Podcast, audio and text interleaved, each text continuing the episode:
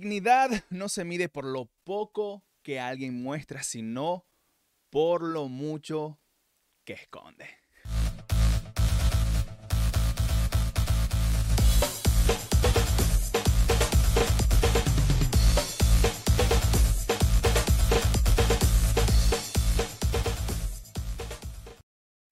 Una vez les conté que, bueno, yo invertí un capital. Eh, no un capital, era mi capital, era lo que reuní por muchos años de trabajo, de esfuerzo. Desde chamo trabajé duro viajando a Trujillo, Mérida, San Cristóbal, vendiendo repuestos, visitando venta de repuesto por venta de repuesto, eh, resistiendo, caminando, viajando, bueno. Era un tiempo arduo para mí. Y, pude poco a poco, paso a paso, reunirme un capital. Y, entonces escogí un proveedor, un proveedor, un proveedor chino. Y compré eh, muchos T-Raps. En ese tiempo se vendían muchísimo los T-Raps. Los T-Raps son esas correas de plástico. Se usan mucho en ferretería y también en la parte automotriz para mm, muchas veces reparar, marañar, como decimos nosotros en Maracaibo en algunas veces, en Venezuela, eh, ajustar o instalar cosas nuevas también. Al empezar, bueno, todo funcionó, iba, bien, pero resulta que eh, me enviaron esos T-Raps con muy poca goma. Entonces cuando la gente los doblaba, se partían como si nada. Empezaron a devolver T-Raps en masa. Traté de salvar los que más pude, pero perdí muchísimo, muchísimo, dinero.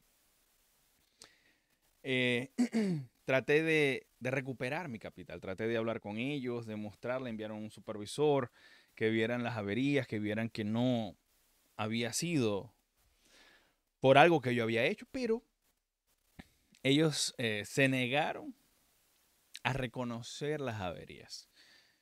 Eso significó para mí el tener que empezar de nuevo a, a trabajar en el área automotriz, ya después de que ya me había desarrollado, ya había, tenía un, tenía un piso, ¿no? Algunos de los que por un tiempo fueron proveedores, ahora habían sido mis clientes, pero eh, era volver a empezar de nuevo. Y eso no es lo que te dice, esa parte no te la dice Robert Kiyosaki en su libro, ¿no? Y la vida es así, eh, te trae basura bien empaquetada. Esa mercancía recuerdo que olía nuevo, el paquete era espectacular cuando yo abría las cajas. Las cajas eran muy bien cuadradas, con su cinta protectora, vos abrías, tenía su paquete, el olor a plástico nuevo, pero era basura bien empaquetada. Y, y nadie, bueno, nadie quiso responder por eso. Y así como nadie quiso devolverme mi dinero, la vida, la vida no te devolverá el tiempo. Solo Jesús es quien te ofrece vida. Pero el universo, como muchos los llaman, eh, no te devuelve nada. Ya después que vos perdéis tu tiempo, eh, vos decidís dónde invertirlo o malgastarlo, es tu activo más valioso y no lo vas a recuperar a menos que pongáis toda tu fe en Jesús. Él, es el único que puede dar vida. Él dijo en Juan 14, 6, yo soy el camino, la verdad y la vida y nadie viene al Padre si no es por mí. Ahora, la garantía depende del proveedor. ¿Y quién es tu proveedor? ¿no? Porque hay cosas que Jesús dejó claro que no provee, ¿no? Hay muchas cosas que Él no provee aquí en la tierra, Él no provee las cosas que alimentan nuestro ego, las cosas que alimentan nuestro orgullo. Él dejó claro las cosas que nuestro Padre está, que está en el cielo y Él, como único medio, provee. Y, Él provee vida, provee paz. Él dijo, mi paz les doy mi paz les dejo y no se las doy como el mundo la da. Entonces, eh, como puedes ver, el mundo te ofrece paz, te ofrece momentos de alegría, pero eh, eso también tiene su costo y también son muy efímeras. Vienen empaquetadas como nuevas, huelen a nuevo, pero es basura bien empaquetada, no sirve para nada. Entonces, ah, yo creo que, que en muchos casos nosotros nos proponemos luchar por nuestros hijos, esforzarnos duros por ellos, pero tenemos que tener cuidado de, de que en el camino no empecemos a hacer una estatua de nosotros mismos con el yeso de nuestros propios logros, de nuestros propios méritos, porque ese es el orgullo, el orgullo es el exceso de estimación hacia uno mismo o hacia los méritos propios. Nosotros podemos iniciar algo con una intención muy noble, pero esa intención puede reajustarse en el camino, puede cambiar. Después de que ya nuestra casa esté todo cubierto, ya la renta esté cubierta, nuestros hijos estén bien, y, luego vemos a alguien que tiene más que nosotros y empezamos a sentir esa rivalidad. Ahí es donde eh, la intención se reajusta y ya Jesús deja de ser nuestro proveedor. Porque Jesús no provee aquello que alimenta nuestro ego. Es por eso que dice en Santiago 4.3, y cuando le piden a Dios no reciben nada porque la razón por la que piden es mala, para poder gastar en sus propios placeres. Y también cuando dice en Santiago capítulo 3, del 13 al 17, ¿hay entre ustedes alguien verdaderamente sabio y entendido que demuestre su sabiduría con su buena conducta y con buenas obras hechas con humildad? El verdadero sabio no es orgulloso, por eso si ustedes están llenos de celos y rivalidades, no tienen por qué dársela de sabio. Su orgullo es una mentira que oculta la verdad. Esa no es la clase de sabiduría que viene del cielo, sino terrenal, producto de la mente, aunque en realidad viene del demonio, pero la sabiduría que viene del cielo es ante todo pura. También es pacífica, considerada y flexible. Además es siempre compasiva y produce una cosecha de bondad. Eso es lo que es, el tesoro, es la riqueza. Jesús una vez habló de esta manera. Él dijo, el reino de los cielos, y me encanta eso de Jesús, lo hablábamos en estos días.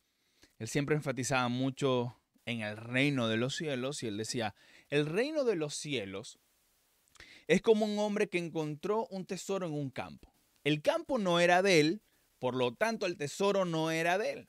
No lo podía tomar porque sería robar. Entonces el hombre escondió el tesoro ahí mismo en ese campo, vendió todo lo que tenía y compró el campo, sabiendo lo que ahí había. Ahí es donde está tu tesoro, ¿no? El, saber, el descubrir ¿Cuáles son las cosas más valiosas por las que vale vender todo lo que haya que vender? Hay cosas que valen la pena. Por ejemplo, Dios es el número uno, Jesús es el número uno. No hay nada en nuestra vida que valga más la pena el hecho de tenerlo a Él. Es el que le da propósito, sentido y paz a nuestro corazón. De hecho, si pudiéramos ir al cielo, como dijo John Piper alguna vez, si pudieras ir al cielo y tener todo lo que pudiste haber deseado salud, eh, paz, libre de escasez, de los problemas que enfrentamos diariamente, sin enfermedades ni guerras, y pudieras tener todo, pero no tener a Jesús ahí, ¿aún querrías estar ahí? Y eso es una buena pregunta porque es que para nosotros los hijos de Dios no hay un tesoro más valioso que Jesús. Jesús dijo, en Mateo capítulo 6 del 19 al 21, no os hagáis tesoros en la tierra. Déjamelo ponerte, déjame ponértelo aquí. No os hagáis tesoros en la tierra donde la polilla y el orín corrompen y donde ladrones minan y hurtan. Sino haced tesoros en el cielo, donde ni la polilla ni el orín corrompen y donde ladrones no minan ni hurtan, porque donde esté tu tesoro, ahí estará tu corazón. Y esa es la clave, ¿no? Eh, varios han tomado esta cita para irse a alguno de dos extremos. Uno es donde, bueno, eh, como que mientras más pobre, más honra a Dios. Y Jesús no está cuantificando la santidad. No se está diciendo si tenéis más de este monto en tu cuenta bancaria, eh, ya no me vas a agradar tanto. No, no, no se está refiriendo a eso. Bien. Eh, tampoco, tampoco se está refiriendo a que todo en la vida es dinero. o, que hay, o que, o, que eh, hay una forma de, de hacer ese negocio mecánico con Dios, ¿no? No, no se trata de eso. Se trata simplemente de pelear por tu corazón. Jesús no está peleando por lo cuánto tenéis en tu cuenta bancaria. Está peleando es por el trono de tu corazón. ¿Cuál es el tesoro en tu corazón? Yo recuerdo lo que dice en Romanos capítulo 6, de 12 al 13. Solamente voy a citar una parte que dice, no, eh, que no reine pues el pecado en tu cuerpo mortal, de modo que lo obedezcáis en sus concupiscencias. Y, cuando dice no reine, ¿verdad? Viene hablando de, varios reinos entonces. Está el reino de los cielos y el reino del pecado. Y, el trono, para que se establezcan uno de esos dos reinos, es nuestro corazón. Un reino, en definición, es el gobierno que se establece en un territorio. Un gobierno es alguien que tiene autoridad, dominio en cierto espacio. Y cuando nosotros aceptamos a Jesús como nuestro Señor, como nuestro Rey, es porque Él está en dominio en nuestro corazón. Segunda de Corintios 10, 5 dice, eh, derribando argumentos y toda altivez que se levanta en contra del conocimiento de Dios y llevando cautivo todo pensamiento a la obediencia de Cristo. Es ese sometimiento que también habla en Santiago capítulo 4, el 10 al 11, cuando, cuando dice, em, del 7 al 10, perdón, del 7 al 10, cuando, cuando, cuando dice, así que sométanse a Dios, resistan al diablo y él huirá de ustedes, acérquense a Dios y él se acercará a ustedes. Cuando dice sométanse a Dios, esa es una palabra bastante importante, bastante fuerte, porque cuando nosotros decimos Señor Jesús, bueno, un súbdito le decía Señor a su rey o un esclavo le decía Señor a su amo. Cuando nosotros decimos Señor, estamos diciendo de que Él es nuestro rey, nuestro gobernante, nuestra máxima autoridad y el más importante en nuestra vida. Jesús decía que el que no me ama más que a su madre, que a su padre, que a su hijo, no es digno de mí. Esas, esas, esas frases están enseñadas en la Biblia. Entonces, no hay un tesoro más importante en nuestro corazón que Dios. Entonces Jesús está peleando no por la cantidad que podáis tener en tu banco, está peleando es por tu corazón. Él viene a pelear por el trono que hay en tu corazón. Ahí es lo que Jesús está, con lo que Jesús está debatiendo, ¿no? Y lo que nos está enseñando, ¿a quién le estáis entregando vos eh, tu corazón? ¿Qué es lo que más valoráis en tu corazón? Bien, ahora, hay tesoros sin duda, eh, del cielo que están aquí en la tierra y que desde aquí en la tierra los acumulamos para la eternidad. ¿Ok? Y, y escúchame, yo soy del particular que piensa de que Dios no se niega a bendecir a alguien financieramente. Y creo que Pablo no tenía conflicto con eso. En 2 Corintios 9:8 él decía, Dios puede darles muchas cosas, y está hablando de lo material, a fin de que tengan todo lo necesario y aún les sobre. Así podrán hacer algo en favor de otros. Pero fíjate, Él está dando un propósito a la abundancia. Y es que podamos ser de bendición para los demás. Al final del día, quien es bendecido de esta manera es porque tiene su corazón con el necesitado, con los pobres. Como dice Santiago capítulo 1, versículo 27, dice, creer en Dios el Padre es agradarlo y hacer el bien ayudar a las viudas y a los huérfanos cuando sufren y no dejarse vencer por el mal de este mundo. Santiago lo separa de dos simples maneras. Uno, la fidelidad a los mandamientos del Señor. Y dos, la compasión que mostremos con los más vulnerables, con los más necesitados. Es así como Santiago define la fe o la verdadera y única religión. No, me, no, no lo mide por el templo eh, físico, ¿verdad? De, de, paredes, de bloques que podamos construir, sino el templo de nuestro corazón. Y ahora, como lo he dicho antes, de Salomón nosotros aprendimos que no nos llevamos nada de esta tierra. Desnudos vinimos y desnudos nos vamos. Pero Jesús mostró algo que estuvo escondido incluso para los sabios como Salomón. Y Jesús dijo, nos está enseñando aquí, en Mateo 6, del 19 al 21, que hay cosas que sí nos llevamos y nos llevamos todo lo que damos, nos llevamos todo lo que compartimos. Todo eso se está escribiendo en un libro eterno y se está acumulando en un banco celestial. todas las cosas que vos y yo damos, todas las cosas que vos y yo compartimos, todas las cosas, todos los abrazos que dimos, las visitas el hospital que tuvimos, las veces que perdonamos, eh, las veces que compartimos el pan, eh, todo eso no, nosotros no los llevamos. Entonces, la, pregunta es, ¿dónde está tu tesoro? Porque eh, no se trata de no tener. Pablo decía en Filipenses 4:12, yo sé cómo vivir en la pobreza o en la abundancia. Conozco el secreto para estar feliz en todos los momentos y circunstancias, pasando hambre o estando satisfecho, teniendo mucho o teniendo poco.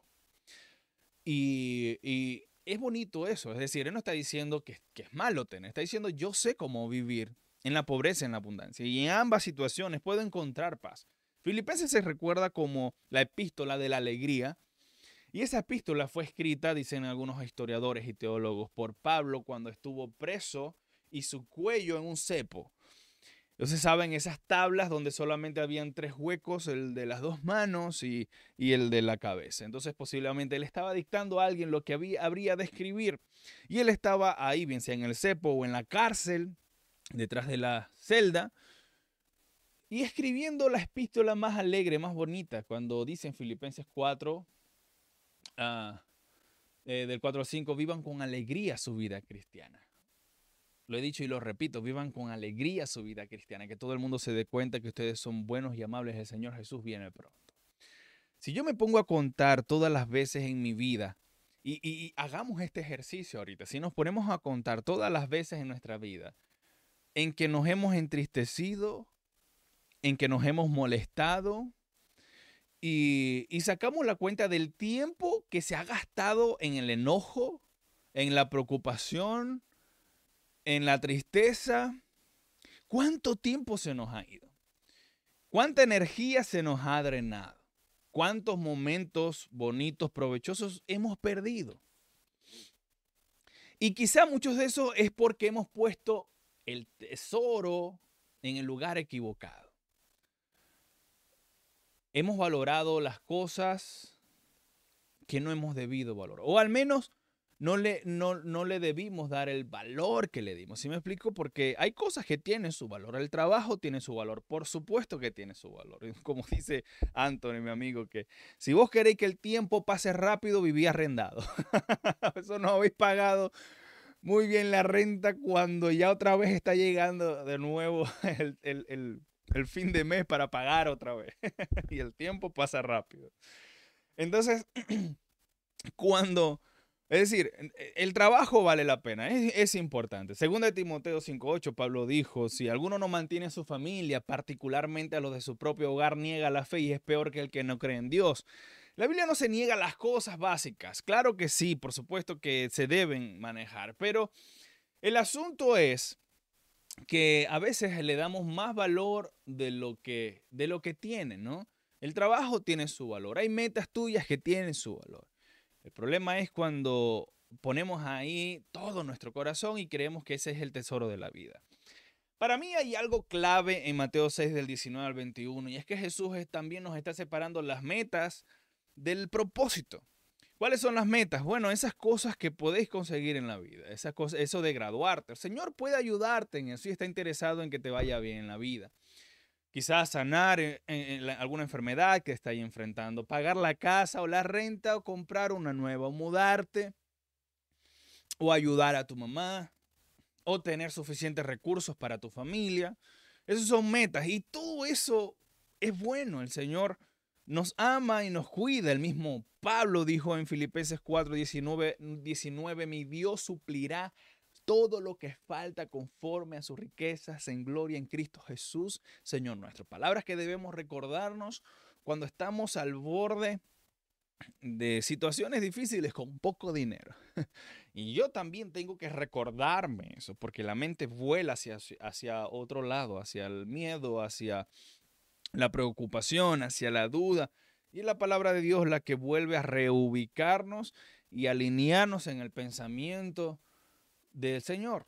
Entonces, cuando, cuando Jesús habla de esto, es que dice, está bien, eh, vos tenés que vivir tu vida, ¿verdad? Pero que esas metas no se conviertan en el propósito de tu vida. Una cosa es que vos queráis tener una empresa o o la casa o lo que sea. Y eso sean metas, ¿verdad? Pero otra cosa es que eso se convierta el propósito de tu vida, lo que le da significado a tu vida. Bueno, el título es lo que me hace sentir con significado o la empresa.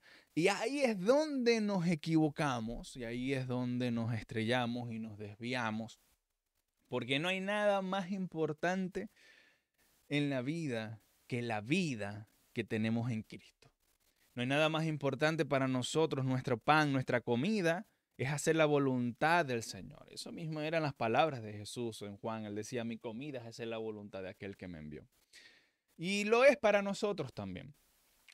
De modo que cuando, cuando nosotros tenemos metas, pero sirven al propósito de Dios, estamos alineados con Él. Sea lo que sea que tu título o tu trabajo o tu empresa, si mañana todo va a estar a los pies de Cristo, por supuesto, para bendecir a tu familia y todo, pero a los pies de Cristo.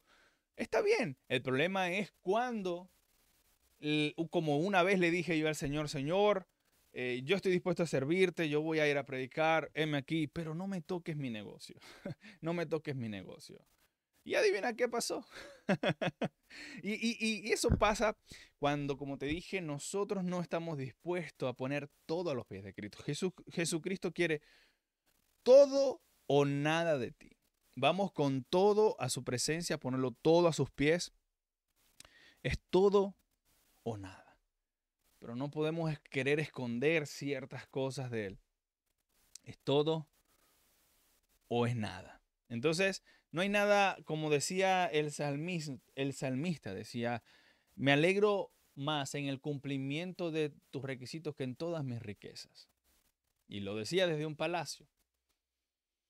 Y si esa es nuestra mayor alegría, si Jesús es nuestra mayor alegría, su, su palabra, nuestras alabanzas a Él, nuestra devoción a Él, el hacer algún discípulo, compartir la palabra de Dios con un amigo, el servir, lo bonito que es servir, el crecer sirviendo, porque no sabe lo que se pierde. El que cree que servir es una desventaja. Pero sirviendo crecemos maduramos, aprendemos. Y mientras enseñamos, multiplicamos nuestro entendimiento. Es impresionante los tesoros que el Señor guardó detrás del servicio. y todo aquel que dispone su corazón para servir, está disponiendo su vida para crecer, para desarrollarse, para explotar su potencial. Entonces, te tengo una pregunta que me la hago a mí mismo y es, ¿pienso más en lo que quiero tener o pienso más en quién debo ser? Porque cuando se trata de nuestra relación con Jesús, se trata de quién debemos ser en Él.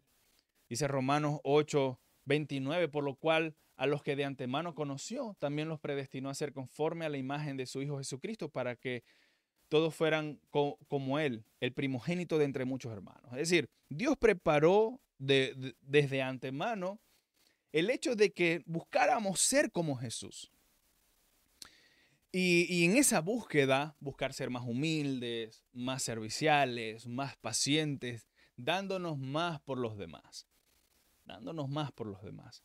Y como te dije, no, no se trata de, de, cuantificar cuánto que tenemos que tener o no para, para que Dios esté contento con nosotros. Yo puedo estar con 10 dólares o con 5 dólares solamente en mi, balance total y sin embargo ser un orgulloso que deshonra a Dios. Y puede haber alguien que tenga mucho dinero y tener un corazón humilde. Eh, recuerdo esa cita de Colosenses cuando dice, todo lo que hagáis, hacedlo de corazón como para el Señor y no para los hombres. Creo que está en el Colosenses 3:23 si no me equivoco. Y todo lo que hagáis, hacedlo de corazón como para el Señor y no para los hombres. Así que cuando yo estoy eh, guiando a mis hijos y la instrucción que, que les doy, les doy en función de cuando sean hombres, sean personas que amen a Dios con todo el corazón y, que se levanten como hombres de justicia, de bien, conforme a la palabra de Dios. Y también cuando trabajo, lo que sea, mira, si, si vamos a trabajar en una casa, debemos eh, hacerlo como si el, dueño de esa casa es el mismo Jesucristo. Y lo hacemos por amor a Él. y esto es lo que la palabra de Dios eh, nos enseña, ¿no? Entonces, en Santiago capítulo 1, del 9 al 11, dice, el hermano de condición humilde debe sentirse orgulloso de su alta dignidad y el rico de su humilde condición. El rico pasará como la flor del campo. El sol cuando sale seca la planta con su calor abrasador y a esta se le cae la flor eh, y, y, las hojas y pierde su belleza. Así se marchitarán los ricos en todas sus empresas. Bueno, esto es lo que nos está diciendo Jesús también en ese texto. Algo más que debemos extraer de ahí es la fragilidad de lo material. Y en algún momento cuando vos y yo queremos reclamarle a Dios, decirle, vértale, conchale Señor, tanto que trabajé yo por esto y mira cómo se fumó, lo que nos podría decir, mi hijo, si hubieras leído Mateo 6 del 19 21, te lo dije dos mil años atrás. que las cosas materiales de este mundo son efímeras. Pero estas cosas materiales podéis usarlas para perpetuar tu cuenta bancaria celestial para hacer tesoros en el cielo.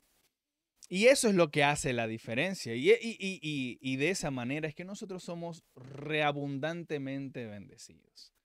Lo he dicho una, lo he dicho dos y lo diré una, una vez más. En Proverbios capítulo 3 del 13 al 26 está uno de los textos favoritos de Proverbios que tanto amo. Dice, bienaventurado el hombre que ama la sabiduría y el hombre que adquiere entendimiento, porque su ganancia es mejor que la ganancia de la plata y, sus utilidades mejor que el oro fino. Es más preciosa que el oro, que la plata y nada de lo que uno puede desear se compara con ella. Larga vida y en su mano derecha y en su mano izquierda riqueza y honra. Todos sus caminos son caminos agradables y sus sendas paz. Es árbol de vida para los que de ella echan mano y felices son los que la abrazan. Con sabiduría fundó el Señor la tierra, con inteligencia estableció los cielos, con sus conocimientos los abismos fueron divididos y los cielos destilan rocíos. Hijo mío, no se aparten estas cosas de tus ojos. Guarda la prudencia y la descripción y serán y, la discreción y serán vida para tu alma y adorno para tu cuello. Entonces andarás con seguridad en tu camino y no, no tropezará tu pie. Cuando te acuestes, no tendrás temor. Si te acostarás y será dulce tu sueño. No tendrás temor al pavor repentino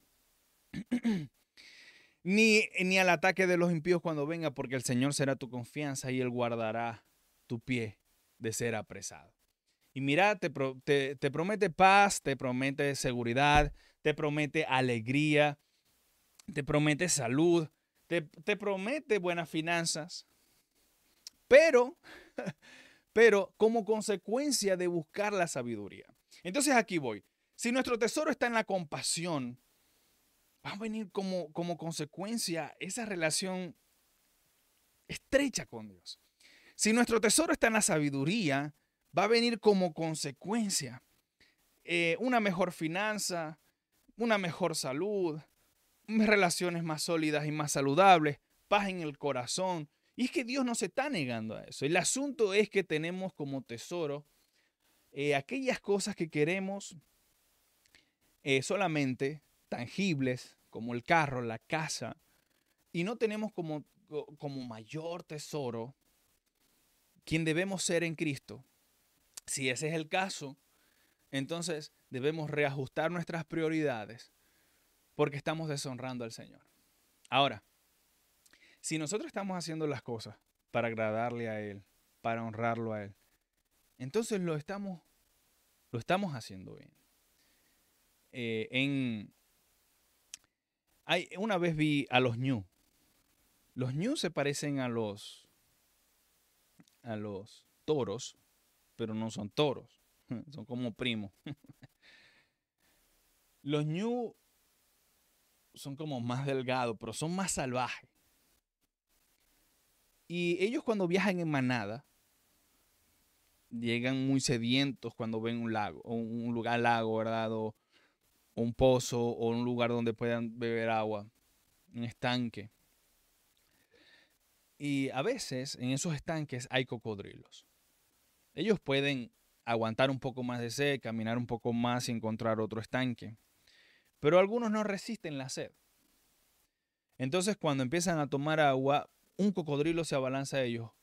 En el mayor de los casos ellos pueden esquivar al cocodrilo y lo ven como una advertencia. El problema es que no resisten la sed. Y saben que ahí hay cocodrilos. Saben el riesgo que están tomando. Y pueden avanzar, resistir un poco más. O empezar a beber agua en el estanque de cocodrilos. Y entonces es ahí cuando vuelven a beber agua en una de esas se confían. Y el cocodrilo embiste a su cuello, los jala, los ahoga y los devora. Muchas veces nosotros eh, nos comportamos así, ¿no? A veces la sed que hemos tenido de prestigio, de reconocimiento, de, y, entiendo que a veces estamos en situaciones donde realmente se trata de una necesidad de la que tenemos, ¿verdad? Y no me estoy refiriendo de trabajar duro por una necesidad. Me estoy refiriendo a la etapa de cuando empezamos trabajando por necesidad y luego esas necesidades se suplieron y empezamos a hacerlo por rivalidad, empezamos a hacerlo por otra cosa. Si no está en esa etapa, gloria a Dios. Cuídate, velo como una advertencia. Pero suele pasar. Y a, eso es que puntualmente me estoy refiriendo.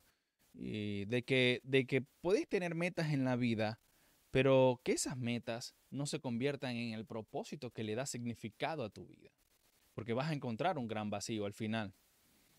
Ahora, si esas metas sirven al propósito de Dios, si tu dinero mañana va a servir al propósito de Dios, si tu empresa, tu corazón, tu, es decir, tu salud, tu tiempo, tu conocimiento, tu título, tu casa, va a servir al propósito de Dios y, y, tu tesoro más grande es Cristo, entonces todo lo que tenéis y lo que lográis lo ponéis a sus pies.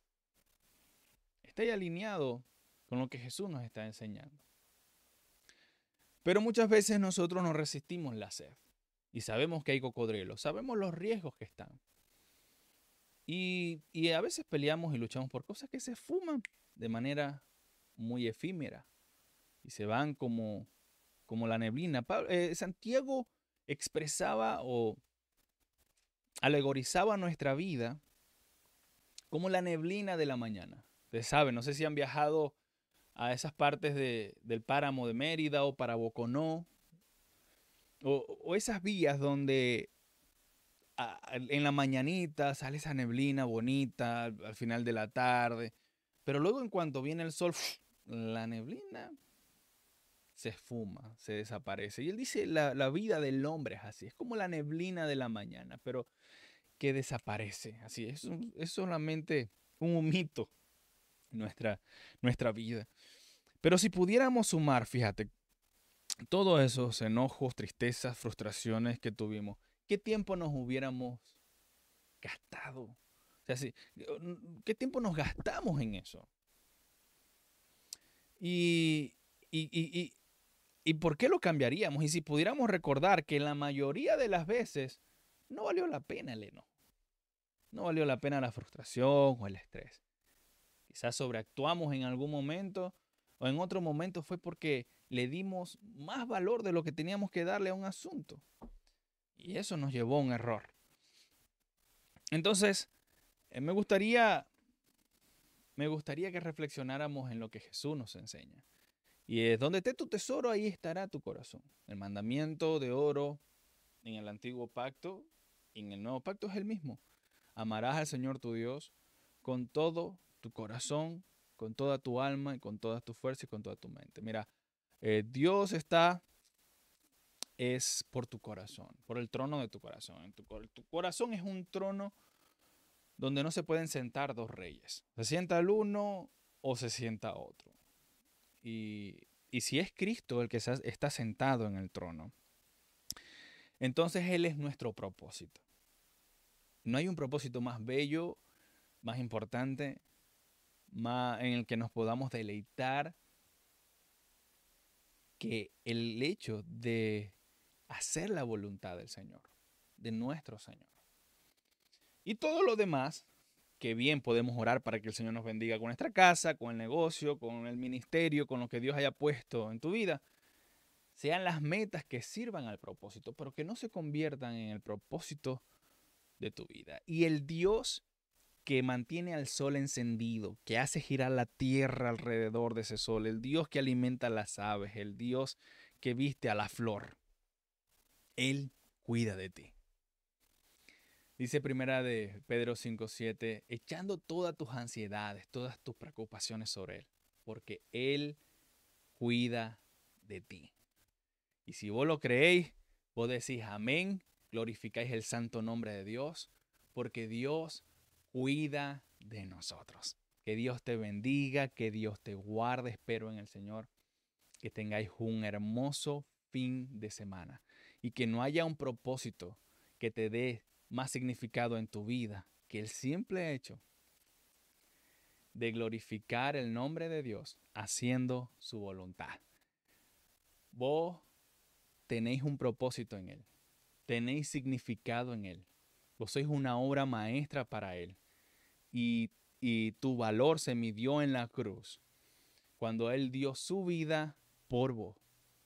Ahora la pregunta es, ¿cómo vas a valorar vos lo que Él ha hecho por ti? Que Dios te bendiga, que Dios te guarde, te amo, te amo muchote, te amo muchote. Si algo podemos recordar de Jesús, es que nada llena más que amar y ser amado. Que Dios te bendiga, papá, que Dios te bendiga, mamá, y que tengáis el mejor día de tu vida.